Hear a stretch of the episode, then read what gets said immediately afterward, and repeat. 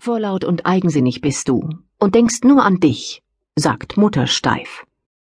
Margarete, du gehst in die Schule und dass du mit beiden Beinen auf dem Boden bleibst, sagt der Vater. Dringend was lernen muss ich, damit ich hinterher nicht dumm dastehe, sagt die kleine Margarete in dem gleichnamigen Film von Xaver Schwarzenberger.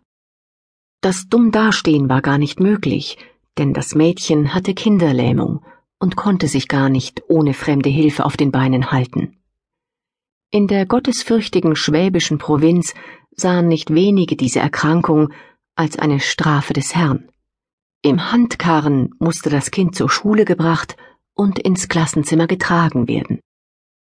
Am 24. Juli 1847 wurde Apollonia Margarete Steif im württembergischen Gingen an der Brenz als drittes von vier Kindern geboren. Den Schulbesuch musste sie sich erkämpfen, denn der kostete, und den Notgroschen wollte die Mutter eigentlich für andere Zwecke aufsparen. Entsetzt sah der Lehrer, dass das Mädchen mit der linken Hand schrieb und wollte es ihr verbieten. Als er entdeckte, dass ihre rechte Hand steif war, ließ er sie gewähren. Margarete war eine lernbegierige Schülerin und sie machte größere Fortschritte als die anderen, da sie ihre Zeit nicht mit Rumtoben verbringen konnte. Stattdessen lernte sie. Im fernen Ludwigsburg wurde eine neuartige Behandlung für Gelähmte angeboten.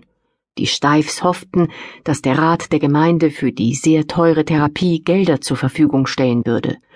Doch die Widerstände waren groß, und erst nach langem Hin und Her gab der Rat sein Plazet.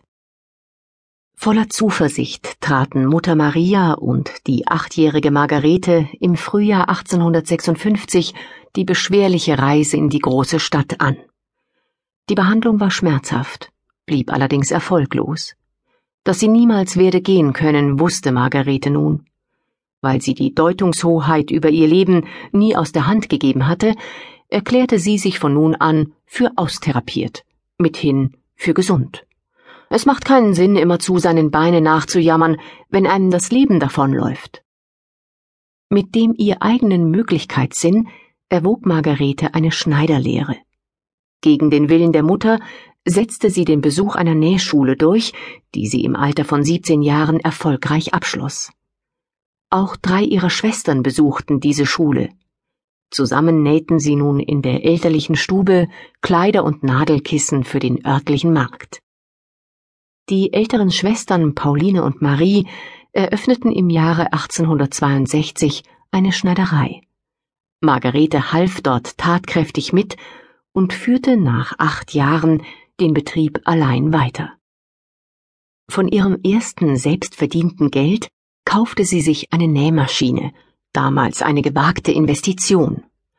Wegen der Behinderung im rechten Arm konnte sie das Schwungrad auf der rechten Seite der Maschine jedoch kaum bewegen. Wenn sie allerdings die Maschine umdrehte, also verkehrt herum nähte, ging es. Auf diese Weise bearbeitete sie den Stoff ihr Leben lang linkisch, von der Rückseite her. Sie erstrebte Perfektion, motivierte die anderen weiterzumachen, als es mal nicht so gut lief, und dachte sich oft etwas Neues aus.